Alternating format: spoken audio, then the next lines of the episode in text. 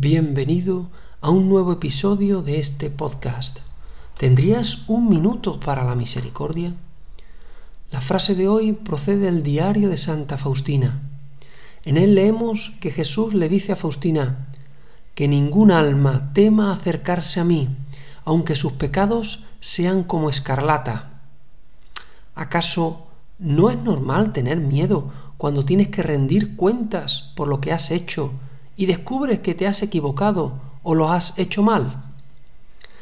¿Quién no ha tenido esa experiencia cuando tenías que comunicarle algún error, travesura o equivocación a tu padre o a tu jefe? Pero hoy Jesús te ofrece unas palabras de calma y aceptación total.